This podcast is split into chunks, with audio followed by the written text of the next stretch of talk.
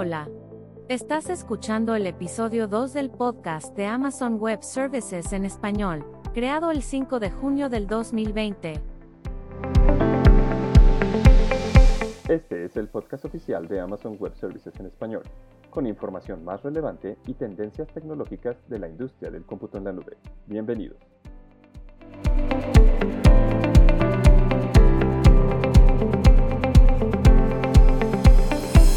¿Qué tal? ¿Cómo están todos? Bienvenidos al segundo episodio del podcast oficial de Amazon Web Services en español. Mi nombre es Jesús Contreras y me acompañan Iván Salazar y Gustavo Veloso como anfitriones. El día de hoy estamos muy contentos porque tenemos a nuestro primer invitado de la serie. Él es el doctor Luis Caro y forma parte del equipo de arquitectura de soluciones de AWS en Colombia. Él está basado en Bogotá. ¿Cómo estás, Luis? Hola Jesús, muy bien. Muy emocionado de estar con ustedes el día de hoy muy emocionado de compartir un poquito de la experiencia que he tenido y, todo el tema del poder de los datos en AWS. Y bueno, muy agradecido por la invitación. Un placer tenerte como invitado en el podcast, amigo Luis. Yo en mi caso estoy grabando desde el estudio. Este tema nos tiene en casa. ¿Y tú, Luis, dónde te encuentras? Yo estoy en mi casa también en Bogotá, eh, y estoy grabando desde, desde el escritorio que tengo en mi cuarto. Súper bien. Gus, ¿por qué no nos ayudas a revisar cuál es la agenda de hoy? Bueno Jesús, hoy día hablaremos sobre todo de lo que es la analítica de datos puede hacer para las empresas, sea para mejorar las ventas, para tomar mejores decisiones o incluso expandirse para atender un nuevo segmento de mercado. Luis, todo el tiempo escuchamos acerca de análisis de datos, de cómo tomar las decisiones basadas en datos, pero en concreto, ¿qué significa eso de las organizaciones ser basadas en datos? Digamos que en, los tiempos de hoy estamos viviendo un fenómeno donde los datos que las compañías poseen de sus usuarios y de todas sus aplicaciones y, todos sus activos tecnológicos se han convertido en el principal activo hay muchos analistas que, dicen que hoy en día los datos son más valiosos que el petróleo y, lo que nos estamos enfrentando es que hoy vemos una tendencia donde detrás de cualquier o todas las decisiones de negocio siempre están los datos. Entonces eh, tenemos estudios que nos dicen que eh, la principal área de tecnología donde los CIOs están aumentando su inversión es en la inteligencia alrededor de los datos. Eh, ese mismo reporte reporta que el 63% de los CEOs, o sea, de los presidentes de la empresa, planean hacer cambios a su modelo de negocio en los próximos años y para poder hacer estos cambios de manera adecuada necesitan analizar los datos antes, durante y después de em, realizar estos cambios. Entonces, el análisis de los datos, el análisis de nuestros clientes se ha vuelto crucial. Y esto digamos que está soportado por todos los fenómenos que vemos en las aplicaciones modernas, los emprendimientos digitales, inclusive un usuario tiene altos estándares de la cantidad de información que una empresa debería tener alrededor de ellos. Entonces, si yo llamo a mi banco por la línea telefónica, no me deberían preguntar datos que de pronto ya yo inserté a través de la web, porque hoy en día vivimos en un mundo conectado y, y los usuarios inclusive ya nos están exigiendo esa calidad y esa filosofía de estar orientado hacia los datos. Ok, eso es muy interesante Luis. Por lo que nos cuentas, entonces, ¿es indispensable que las empresas cuenten con una estrategia de negocio basada en datos? Claro que sí. Hablamos sobre todo cuando incorporamos el, factor competitivo, ¿no? Existe un estudio de Aberdeen que hizo una encuesta a varias empresas y se dio cuenta que las organizaciones que implementaron una estrategia exitosa de datos pudieron tener 9% mejor desempeño en sus incrementos en ingresos comparado con empresas que no lo hicieron. Entonces, estas empresas que lograron tener esa estrategia de datos pudieron hacer nuevos tipos de análisis, pudieron explotar mejor la información de sus usuarios, pudieron analizar comportamientos en redes sociales, en sus medios digitales, eh, en el Internet, en dispositivos conectados a través de IoT y, acumular toda esta información y esto les ayudó a identificar y poder actuar en oportunidades de negocio que les permitieron crecer su negocio de manera más rápida, fidelizar a sus clientes, conocer mejor a nuestros clientes para poder ofrecerles cosas más de acuerdo a sus necesidades, hace que nuestros clientes sean más fieles. El aumento de la productividad de las personas, tenemos muchas de las empresas que participan eh, o que tienen una estrategia de datos, tienen información centralizada, asequible por diferentes empleados y esto les ayuda a tener mejores decisiones en toda la compañía.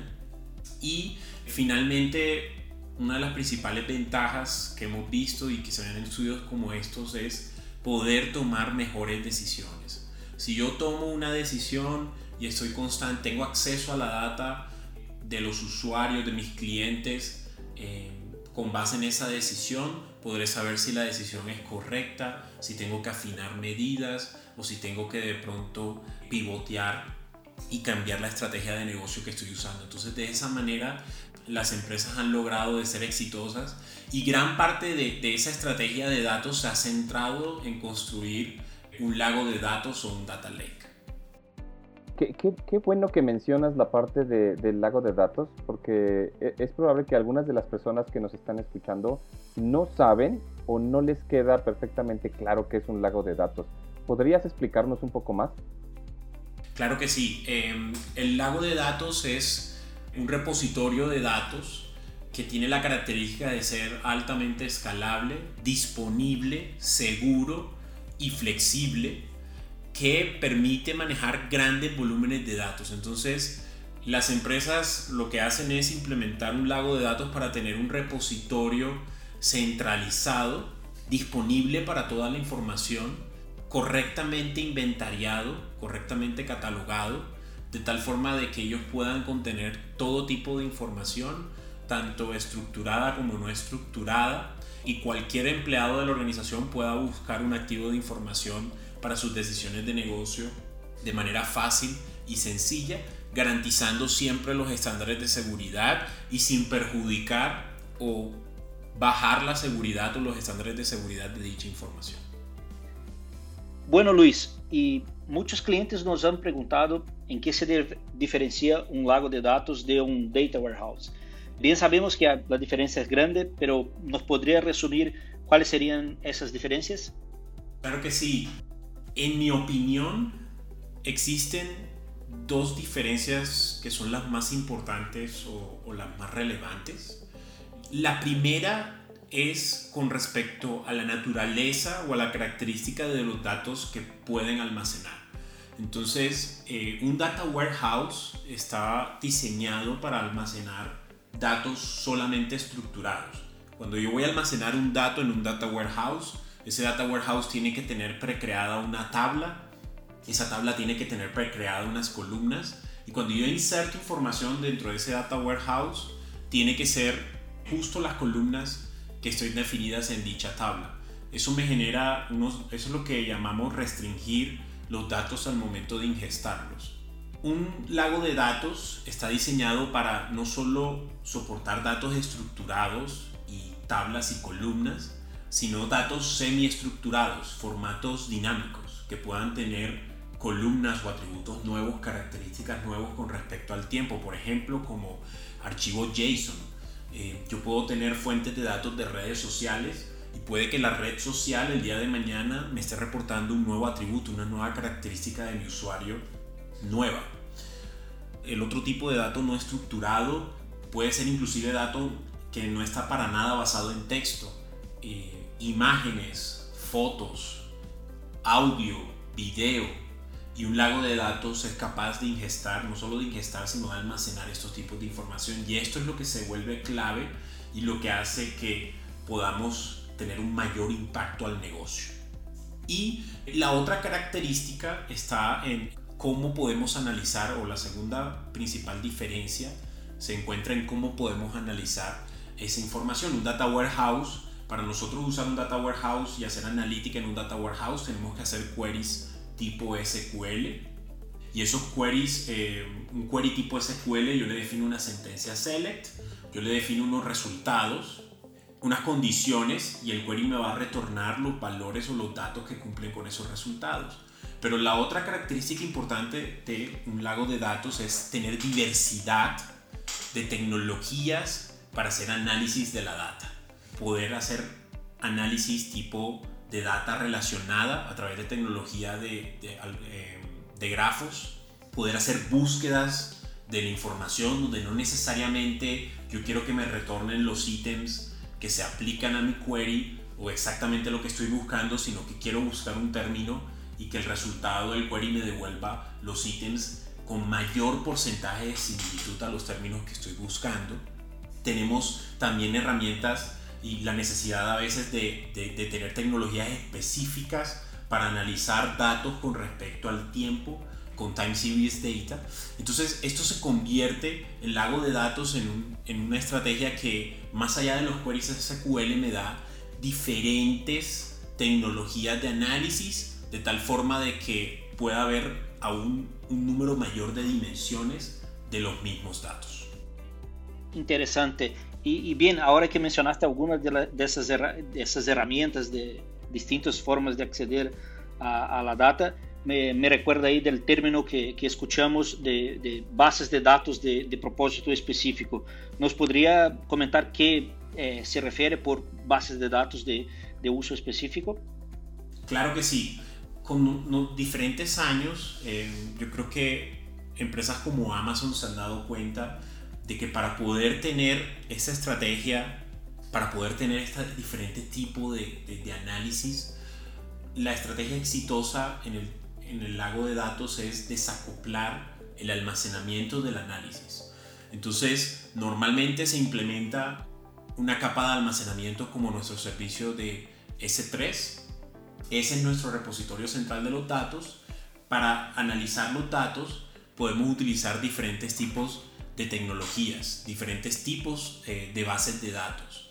Y eso puede variar en AWS tenemos más de 10 tipos de almacenes de datos, desde bases de datos relacionales, desde bases de datos orientadas a grafos, bases de datos orientadas a llave valor, cuando yo necesito hacer consultas específicas con eh, tiempos de respuesta bajísimos, bases de datos orientadas a búsquedas, que lo mencionamos anteriormente, bases de datos inmutables, que me permitan garantizar que una vez escribo un dato nadie pueda eliminarlo. Y base de datos lo mencionamos también en la pregunta anterior del tema de time series que me permitan hacer analítica de esos datos. También es importante combinar esas herramientas de analítica con herramientas que nos permitan visualizar los datos y compartirlos con diferentes personas del negocio para que precisamente generar esas acciones estratégicas que estamos mencionando en eh, en esta conversación. Perfecto, claro. Y, y, en AWS tenemos ahí diversos servicios para cada uno de esos propósitos. Genial. Eso es muy interesante, Luis. Por lo que nos cuentas, entonces, ¿es indispensable que las empresas cuenten con una estrategia de negocio basada en datos? Según mi experiencia, estamos hablando de que el objetivo final es poder mejorar y tener mejores decisiones para el negocio. Entonces, lo más importante al momento de seleccionar la tecnología es empezar de los resultados hacia el análisis, no del análisis hacia los resultados. Entonces es importante siempre pensar qué cosas necesita el negocio conocer, predecir, saber de sus clientes, inferir de sus clientes y de esa forma partiendo de esas necesidades, se puede determinar cómo se le debe presentar al negocio, cómo lo necesita ver el negocio y de esa forma podemos escoger una herramienta de visualización adecuada y también podemos escoger una herramienta de análisis adecuada. Entonces, por ejemplo, si tengo una aplicación y el negocio necesita que los usuarios puedan conocerse entre ellos, poder identificar relaciones entre usuarios similares, poder saber cómo se relacionan mis usuarios, cómo están relacionados ellos. La mejor tecnología para hacer ese tipo de análisis es una base de datos orientado a grafos, como en el caso de eh, nosotros que es Neptune.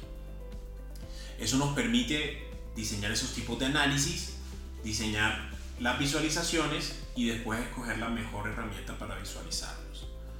Lo mismo, si necesito generar un reporte de los inventarios de stock para personas que de pronto están accediendo desde una fábrica y estas personas necesitan acceder a la información desde un tablet, desde una aplicación móvil, de una manera clara y poder tener acceso a los reportes de manera dinámica. Una buena herramienta para visualización, esto por ejemplo puede, ser una herramienta de Business Intelligence y en el caso de AWS QuickSight que les permita a ellos ver esas tendencias y ver esos reportes y que sea fácil desde mi lago de datos generar esa visualización para esos usuarios. Entonces al final tenemos que arrancar desde las necesidades del negocio. Pero el negocio en muchas de las empresas es grande. Un negocio puede ser un negocio, pueden ser muchos negocios, muchos equipos, muchos, eh, muchas personas, inclusive que no trabajan juntos. Entonces, ahí es donde es importante la propuesta de valor del lago de datos o del data lake, de poder democratizar los datos y poder darle acceso a todas las personas de la organización, a esos datos y a esas diferentes tecnologías de visualización y análisis. Ah, y qué, qué, qué bueno que mencionas la parte de, del lago de datos, porque e, es probable que algunas de las personas que nos están escuchando no saben o no les queda perfectamente claro qué es un lago de datos. ¿Podrías explicarnos un poco más? Claro que sí. Em, ya lo habíamos revisado, ya lo habíamos comentado, pero el término se refiere a eso, a que cualquier empleado de mi organización tenga acceso a los datos, que pueda explotarlos. Y, es muy importante recalcar que el fenómeno de la democratización de los datos es lo que nos conlleva a una alta innovación del lado del negocio. Entre más datos, más información tenga acceso un empleado, mayor cantidad de innovación y mayor cantidad de conocimiento pueda adquirir, por lo tanto, el negocio, el impacto al negocio va a ser mucho mayor. Entonces, el principio de democratización de los datos consiste en eso, que cualquier empleado, que cualquier equipo de la organización que necesite un cierto determinado activo de información pueda explotar ese activo, y que lo pueda hacer con la diferente tecnología, ya sea de analítica o de visualización, que su problemática o su caso de negocio necesite. Entonces, no solo es democratizar los datos, sino que también tenemos que democratizar las tecnologías. Si hay un equipo en la compañía que por primera vez necesita ver información de relaciones, que ese equipo pueda desplegar una base de datos orientada a grafos, que pueda cargar eh, determinados datasets del lago de datos que pueda hacer sus analíticas mejorando el negocio con base a la relación de los usuarios. Que si un equipo de la organización necesita una base de datos tipo llave valor, porque necesita colocar un portal web para todos sus usuarios y darle visibilidad a determinados valores en tiempo real con la menor cantidad de latencia, que pueda desplegar una base de datos de llave valor, cargar la información y armar un pipeline de datos que le permita cargar la información lo más rápido posible a esa, a esa base de datos y de tal forma disponibilizarla y poder explotarla. No solo tampoco es solo visualizarla, sino que cualquier persona de la organización, que cualquier equipo pueda accionar y pueda explotar esos datos al máximo. Oye Luis, y existe otra pregunta que escuchamos muy frecuentemente de parte de nuestros clientes y es cómo mover su información a AWS de una manera tanto eficiente como segura. ¿Qué nos puedes comentar al respecto? Claro que sí. Ya revisando los servicios de AWS que se pueden utilizar en un Data Lake, mencionamos un poco el tema de las bases de datos para propósito específico y esto se logra, esta escalabilidad, cómo se logra teniendo a Amazon S3 como repositorio central de la información. Esto es clave para nuestra estrategia de datos. Entonces lo primero que tenemos que entender es que Amazon S3 es uno de nuestros servicios de almacenamiento con mayor escalabilidad, pero también con mayor seguridad. S3 me permite tener la más alta seguridad, soportando opciones avanzadas como por ejemplo cifrado en tránsito, en reposo con diferentes tipos de cifrado, llaves eh, traídas por mí, llaves administradas por AWS. Yo puedo de esa manera garantizar la más alta seguridad en S3. Ahora, dicho eso, hay muchos mecanismos y hay también diversidad de herramientas para poder mover datos e ingestar datos hacia Amazon S3. Si tengo datos que necesito ingestar en tiempo real, por ejemplo, tenemos toda la suite de Amazon Kinesis que me permite hacer ingesta en tiempo real y procesamiento en tiempo real de la información. Si tengo data que tengo que mover de mi data center on-premise a gran velocidad de datos para usar la mayor cantidad de mi conexión a internet, tengo AWS Data Sync que me permite mover los datos de mis repositorios de datos on-premise hacia AWS, copiando los datos de manera rapidísima, utilizando un ancho de banda hasta de 10 gigabits por segundo. Y finalmente, si tengo data, otro ejemplo, si tengo data de sistemas legados, tengo esta aplicación que, que, que solo habla, por ejemplo, con el protocolo SFTP, porque es una aplicación legada. Tenemos servicios también como AWS Transfer for SFTP, que me permite crear un endpoint o una interfaz SFTP para S3, que la aplicación hable con ese protocolo y que todos los datos que comparta a través de este protocolo terminen siendo almacenados en S3. De esa forma, estos son solo algunos, pero tenemos muchos más servicios eh, para hacer ingesta y también tenemos flexibilidad porque hay que, hay que llegar a los datos en el formato y en el sistema donde estén almacenados y de manera muy eficiente traerlos a nuestro lago de datos. Súper. Había escuchado también de un servicio que se llama Snowball. ¿Qué me puedes decir de ese servicio que se llama Snowball? Snowball es un servicio cuando tenemos que eh, copiar grandes volúmenes de datos y me permite poder pedir a Amazon tiene, tiene varias formas de funcionar, pero una de las más conocidas es pido un maletín que tiene discos duros, que tiene alta durabilidad, llevo ese maletín a mi data center, conecto el maletín a mi data center, copio los datos y se los mando de vuelta a AWS para que copien esos datos a S3.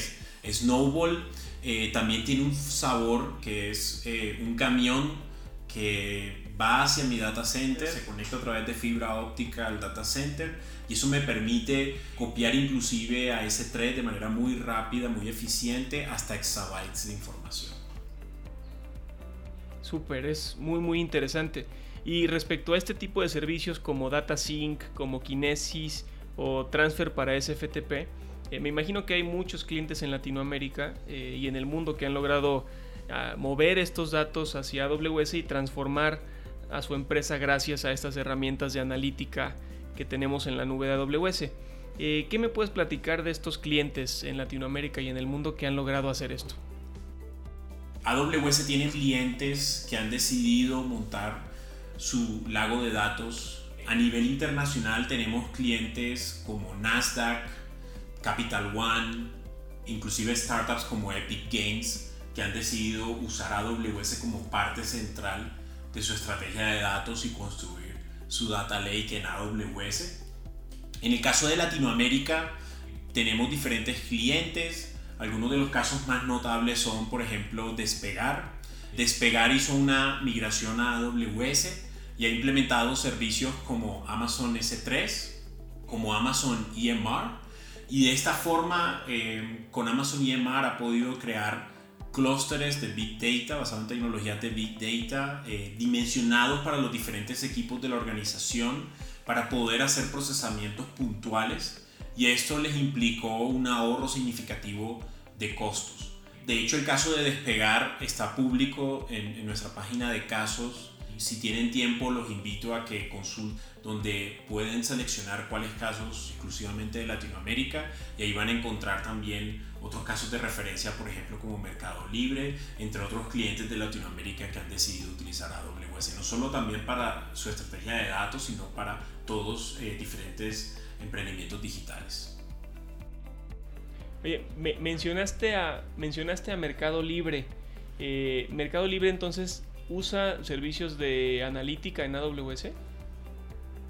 Sí, Mercado Libre, bueno, para los que no conocen, eh, Mercado Libre pues es, uno, es la, la plataforma de e-commerce líder en Latinoamérica, opera en 16 países y, y tiene más de 3.200 empleados, 800 de estos empleados trabajan en la parte de, de IT y ellos necesitaban una solución tecnológica que no les limitara a sus desarrolladores que pudiera adaptarse a sus necesidades y que le diera tiempo para no, no perder tiempo, digamos que en deuda técnica, no perder tiempo manejando sistemas, sino poder liberar ese tiempo para enfocarse en crear y desarrollar productos de alto desempeño para sus clientes. Ellos hoy en día utilizan varios productos de AWS, incluyendo Amazon S3, Amazon EMR y eh, Amazon Redshift para eh, procesamiento de datos.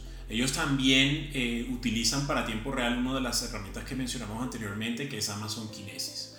Entonces, esto le ha permitido Mercado Libre innovar y poder, digamos que, operar en estos 16 países muy eficientemente y obviamente tener una estrategia de datos muy sólida de acuerdo a los altos estándares que es eh, el e-commerce. Excelente, Luis. Y todo eso que nos has comentado ¿Cómo se puede vincular con la tendencia de utilización por parte de las empresas de las tecnologías de inteligencia artificial y machine learning? La inteligencia artificial es parte clave de, la estrategia de, datos que hemos discutido y eso se ve en muchos ejemplos. Eh, yo lo veo, digamos que, dos ejemplos bastante tácitos. El primero es la inteligencia artificial se convierte en una herramienta esencial para poder procesar esos activos de información que hablamos que son totalmente no estructurados. Entonces, en el caso de AWS yo puedo utilizar servicios como Personalize para poder extraer información y poder procesar imágenes, por ejemplo, o servicios como Transcribe para poder procesar archivos de audio. Y eso me permite parte del lago de datos no es solo poder almacenar los datos no estructurados, totalmente no estructurados, sino poder procesarlos. Y para poder analizarlos, la inteligencia artificial es clave. Y, la otra tendencia también que veo muy fuerte, como inteligencia artificial potencia esto, es analítica avanzada. Entonces, no solo ir a visualizar la situación actual, sino poder predecir qué va a pasar en el futuro. Servicios como Forecast, y, poder predecir no solo cómo está el negocio hoy en día, sino cómo se va a comportar el negocio el día de mañana, me permite tener ese tipo de analítica avanzada. Lo mismo, la otra tendencia de analítica avanzada es poder, con base al negocio y al comportamiento de mis usuarios, poder recomendarles el producto más adecuado, poder personalizar su experiencia y darles un tratamiento personalizado dentro de mi estrategia de negocio. Y eso lo podemos conseguir con servicios como Personalize en el caso de AWS. Entonces, el tema de inteligencia artificial es súper crítico y es una componente clave que en combinación con los datos acumulados que son el asset, el petróleo, la inteligencia artificial es uno de los mecanismos más efectivos para poder procesar eso y sacarle valor y aplicarlo al negocio. Genial. Y ahí aprovechando a los que nos escuchan, el, el próximo episodio vamos a hablar específicamente de, de, inteligencia artificial y machine learning con más profundidad. Bueno, Luis, y para ya concluir, pensando ahí en, en aquellos que quieren arrancar con sus iniciativas de analytics, ¿nos podría comentar un poco más sobre la iniciativa de AWS Data Lab? Claro que sí. Precisamente muchos clientes preguntan cómo empiezo, eh, cómo puedo hacer esto gran parte de los beneficios de los servicios de AWS es que todas estas tecnologías se pueden desplegar en cuestión de minutos. O sea que lo que se puede hacer en un intervalo corto de tiempo es mucho.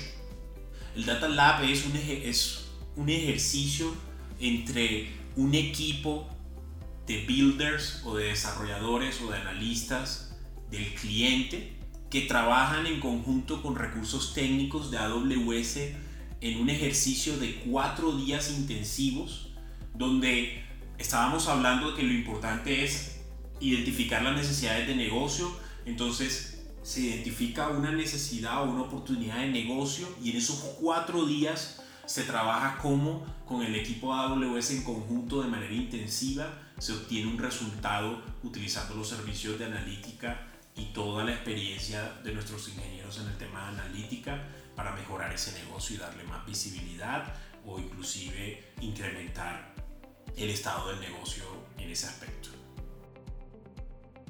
Bueno, pues muchas gracias por escucharnos. Esperamos que haya sido de su agrado y que toda esta información les sea útil. Recuerden que nos encantaría leer sus comentarios y sugerencias. Solamente escríbanos a awspodcast en español amazon.com. Soy Iván Salazar y el día de hoy me acompañaron Jesús Conteras, Gustavo Veloso y nuestro invitado, el doctor Luis Carr. Gracias y como nos gusta decir en AWS, sigamos construyendo.